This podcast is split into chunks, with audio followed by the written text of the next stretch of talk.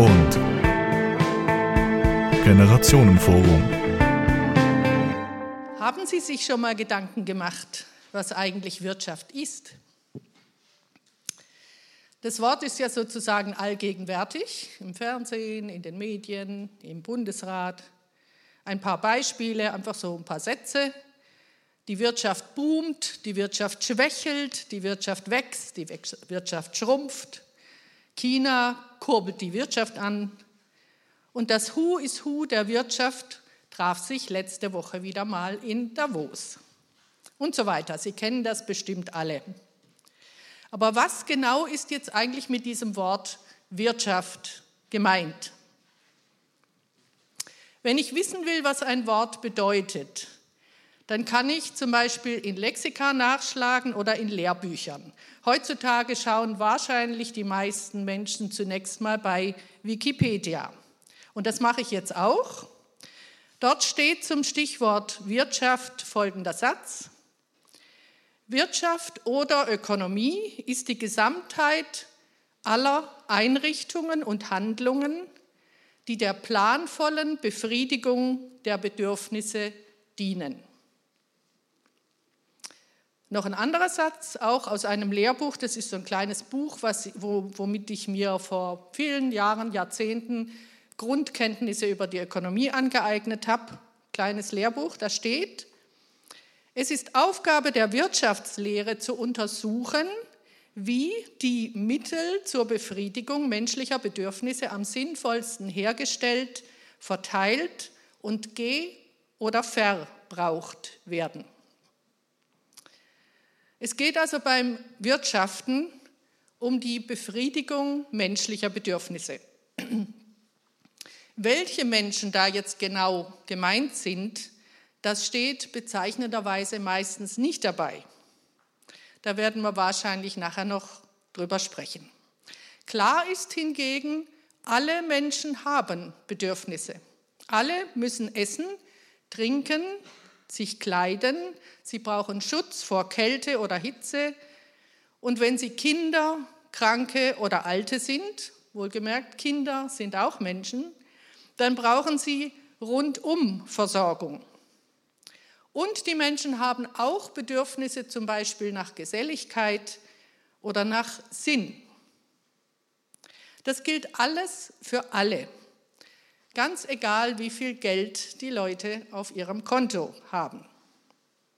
Und übrigens, das wissen erstaunlicherweise auch ganz viele Leute nicht oder haben sich es noch nicht überlegt, in der Wirtschaft, da steckt der Wirt. Und gute Wirte und gute Wirtinnen, was tun die? Sie befriedigen unsere Bedürfnisse nach Essen, Trinken, manchmal auch Geselligkeit, manchmal auch Übernachtung. Interessant ist, wenn man zur Abwechslung mal Wirtinschaft sagt. Kann man ja, also in der Zeit der Gendersprache. Wirtinschaft statt Wirtschaft, nur so als Spiel, ist nicht als Dogma gemeint, sondern einfach als Spiel. Aber es ist doch eigentlich ganz schön, wie das Wort sich dann anhört. Wirtinschaft. Und das Fremdwort für Wirtschaft heißt Ökonomie. Das kommt aus dem Griechischen, Oikonomia und heißt Lehre nicht vom Geld, sondern Lehre vom Haushalten. Oikos ist der Haushalt. Jetzt zur zweiten Bedeutung von Wirtschaft. In unserem täglichen Sprachgebrauch hat das Wort Wirtschaft meistens eine andere, eine sehr viel engere Bedeutung. Das können Sie sich klar machen, wenn Sie sich vergegenwärtigen, wer genau sich letzte Woche in Davos zum Weltwirtschaftsforum versammelt hat. Stellen Sie sich zum Beispiel vor, eine Hausfrau, eine nur Hausfrau, habe am World Economic Forum einen Vortrag gehalten. Oder eine Pflegefachfrau. Oder ein Straßenreiniger oder ein jugendlicher Minenarbeiter aus der Demokratischen Republik Kongo. Das ist doch eher unwahrscheinlich, obwohl vollkommen klar ist, alle diese Leute erfüllen menschliche Bedürfnisse. Seit der Pandemie nennt man Pflegefachleute oder Angestellte im Supermarkt sogar systemrelevant.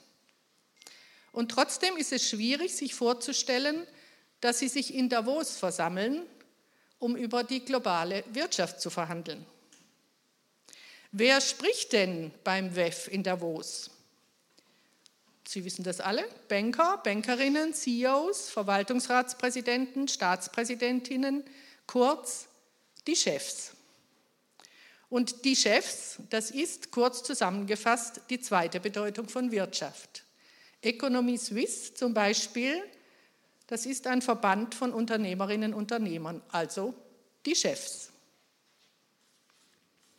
So, jetzt eine kleine Zäsur. Ich lese Ihnen jetzt zwei kurze Textabschnitte vor.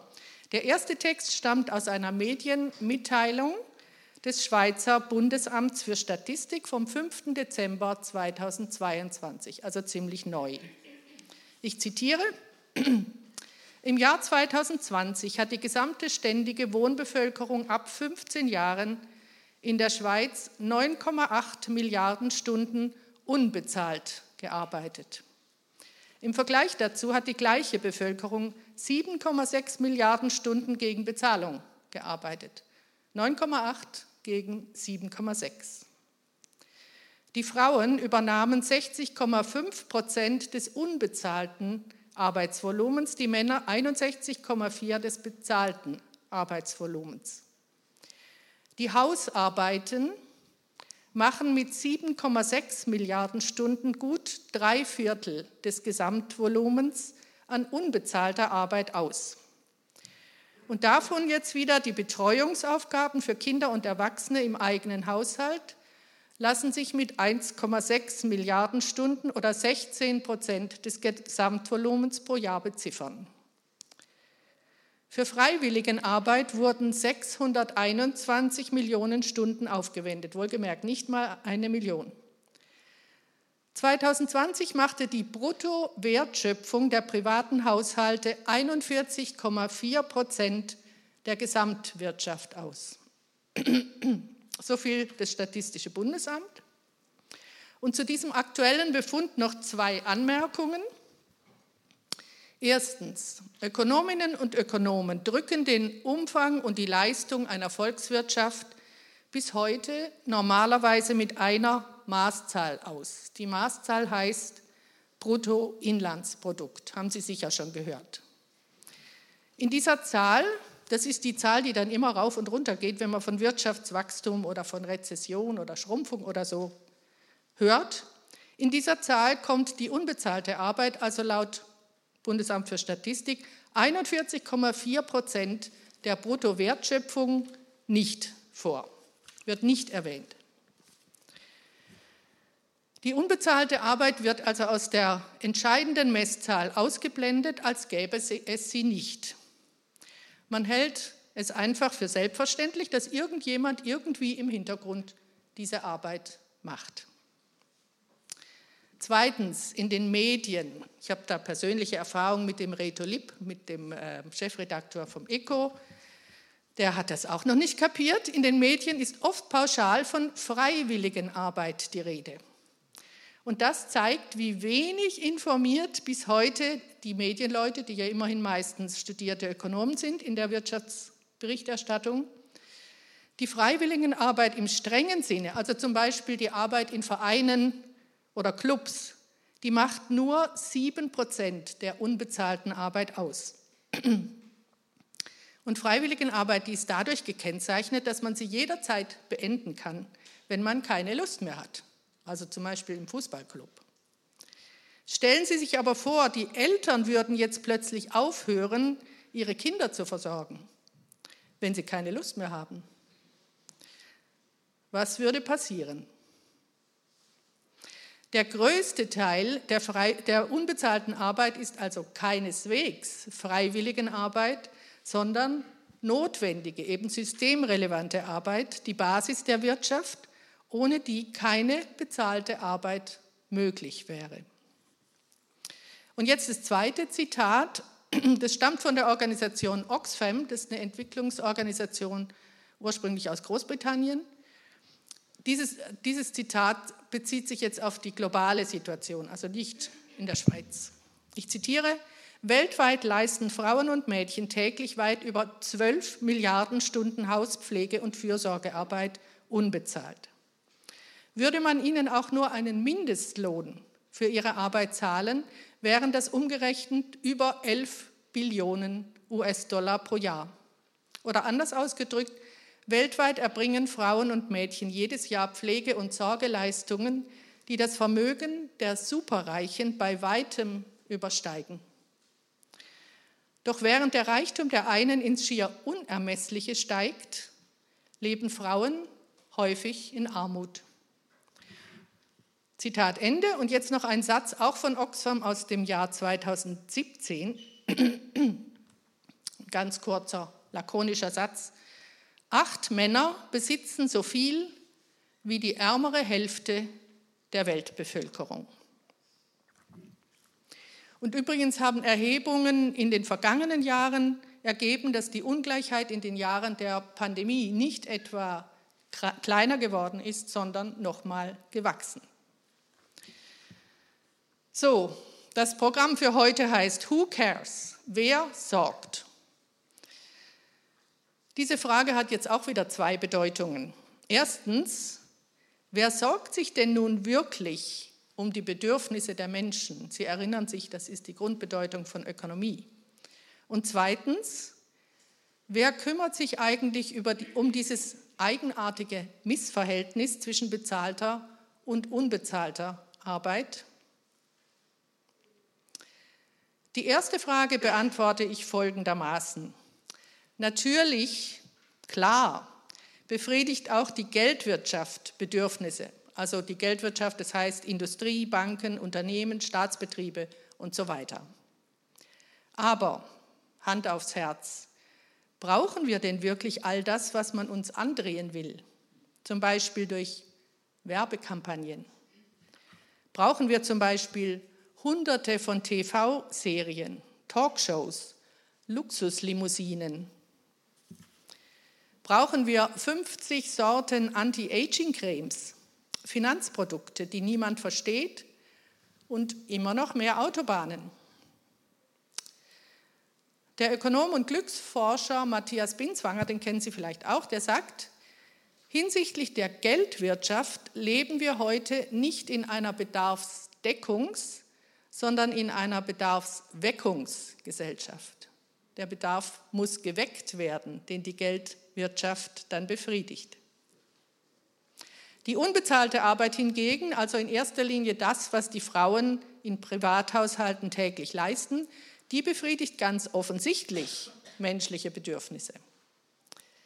Wo wären denn sonst die Babys, wenn niemand sie wickeln, hüten und stillen würde? Was wäre mit den werktätigen Leuten, wenn niemand das Frühstück machen würde, die Wäsche waschen, das Klo putzen und die Wohnung putzen. Und wo kämen all die Fachkräfte her, die wir ja jetzt so dringend brauchen? Wer produziert denn diese Fachkräfte? So, und jetzt die letzte Frage in meinem kurzen Input. Warum wird die unbezahlte Arbeit eigentlich so hartnäckig an den Rand gedrängt? Darüber werden wir nachher noch Zeit haben, länger zu sprechen aus unterschiedlichen Richtungen. Hier nur zwei Sätze dazu. Unbezahlte Arbeit ist vor allem Frauenarbeit. Und Frauen galten im Patriarchat über Jahrhunderte als Besitz von Vätern, Brüdern oder Ehemännern. Sie hatten als Besitz, also nicht eigenständige menschliche Subjekte, sondern Besitz, so wie Haustiere. Das können Sie in der, in der Bibel nachlesen. Das können Sie auch bei Immanuel Kant noch nachlesen. Der hat die Frauen mal als Hausvieh bezeichnet, wohlgemerkt in kritischer Absicht. Es war, Kant wollte das nicht so. Er hat gesagt, es ist faktisch so, die Frauen sind Hausvieh im 18. Jahrhundert. Frauen hatten, wenn es gut ging, ein Anrecht auf Kost und Logis. Aber ihre Arbeit galt nicht als Arbeit, sondern ja als was? Als Liebe, als Mütterlichkeit, als Natur der Frau, findet der Papst, glaube ich, heute noch. Und damit logischerweise als Gratisdienst. Diese Zustände sind zum Glück juristisch überwunden, aber sie wirken natürlich weiter. Ich habe in der Schweiz noch unter dem alten Eherecht geheiratet. Nee, stimmt gar nicht. Ganz kurz nach der Abschaffung des alten Eherechts. Lesen Sie das mal wieder, das alte Eherecht. Ähm, und der andere Grund, also ein Grund, der damit zusammenhängt, das war in der Sklaverei auch schon so, für den Rest der Wirtschaft ist es massiv kostensparend, wenn jemand gratis im Hintergrund das Notwendige erledigt. So, nächste Frage. Who cares für die Zukunft? Wer sorgt für die gerechte Wirtschaft in Zukunft? Zum Glück gibt es heute immer mehr Leute, die verstanden haben, dass wir das Ganze der Bedürfnisbefriedigung, also die Wirtschaft, neu organisieren müssen. Hört sich jetzt groß an, ist auch groß. Und zwar so, dass die unbezahlte Care-Arbeit in die Mitte rückt, dahin, wo sie hingehört. Die unbezahlte und übrigens, davon werden wir nachher auch noch reden, auch die unterbezahlte, zum Beispiel der ganze Pflegesektor, der ist ja unterbezahlt und auch zum Beispiel die äh, Straßenreinigung, wo jetzt eher die Männer tätig sind. Ähm, wir hatten ja die Pflegeinitiative, die ist durchgekommen und jetzt muss sie umgesetzt werden. Niemand kann ohne diese Art von Arbeit leben, also gehört sie ins Zentrum. Das ist nichts als logisch. So wie übrigens auch die Natur ins Zentrum gehört, weil wir ja selber Natur sind und nicht ohne Natur leben können. Das war jetzt so ein kleiner Link zum Klimawandel. Da gibt es ganz viele Analogien. Die Frauen werden auf eine analoge Art ausgeschlossen aus dem ganzen Ökonomiediskurs wie die Natur, aber das würde jetzt zu weit führen. Können wir nachher vielleicht auch drüber reden. Um das Ganze jetzt wieder ins Gleichgewicht zu bringen, braucht es viel, braucht es vieldimensionale Politik, eigentlich, man kann sagen, einen Paradigmenwechsel oder einen Kulturwandel, also was Großes. Ich zähle ein paar Bereiche auf, jetzt noch zum Schluss, was sich da alles ändern muss. Erstens unsere persönliche Selbstwahrnehmung, also die Fragen, wo betrifft mich das eigentlich selber? Wie fühlt es sich an, wenn ich die Wirtschaft anders denke, wenn ich auch meine eigene Abhängigkeit von Care-Arbeit erkenne? Und natürlich, was kann ich persönlich ändern? Zweitens, die Medien. Sie müssen zum ursprünglichen Verständnis von Wirtschaft als Bedürfnisbefriedigung zurückfinden. Ganz einfach. Sagen Sie jetzt bitte dem Reto Lipp, ich habe es ihm schon gesagt. Drittens, die Pädagogik. Schule, Bildung. Kinder müssen vom ersten Schultag oder eigentlich schon im Kindergarten oder eigentlich direkt nach der Geburt lernen, dass Wirtschaft nicht mit der Kreditkarte anfängt, sondern mit dem Frühstück zu Hause. Viertens, die Wissenschaften und natürlich besonders die Ökonomie, die Wirtschaftswissenschaften. Sie müssen das Ganze der Ökonomie neu denken. Es gibt schon welche, die das tun, zum Glück, aber sie sind noch nicht die Mehrheit, leider. Fünftens die Politik. Die Politik, sie hat die Macht, das Wirtschaftsleben zu regeln, zum Beispiel Geld und Macht sinnvoll zuzuteilen. Weg von den Chefs, hin zu den wirklichen Leistungsträgerinnen und Leistungsträgern. Kurz, die ganze Kultur muss sich ändern. Große Aufgabe, aber faszinierend. Wie gesagt, es gibt zum Glück schon immer mehr Leute, die das begriffen haben. Heute Abend sind einige hier. Zum Beispiel haben wir jetzt eben im Dezember 2015 in St. Gallen den Verein Wirtschaft ist Care gegründet. Da können Sie sich nachher an einem kleinen Büchertisch, ich habe so viel hier angeschleppt, wie ich schleppen konnte mit dem ÖV. Am Büchertisch können Sie sich darüber informieren, was wir alles schon so machen oder natürlich im Internet auf unserer Website.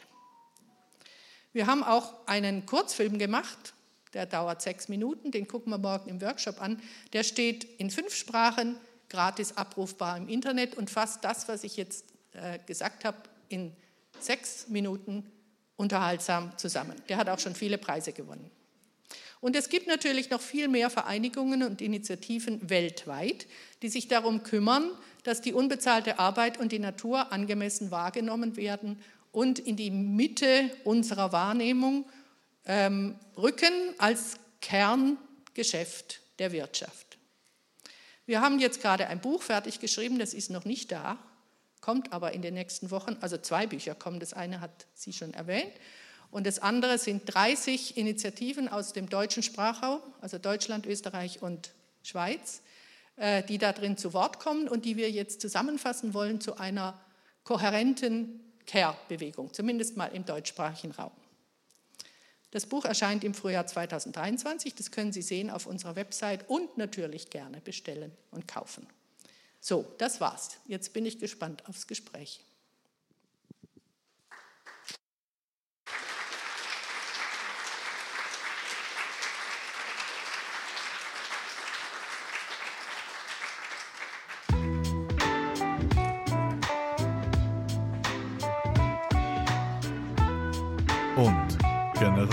Generationenforum.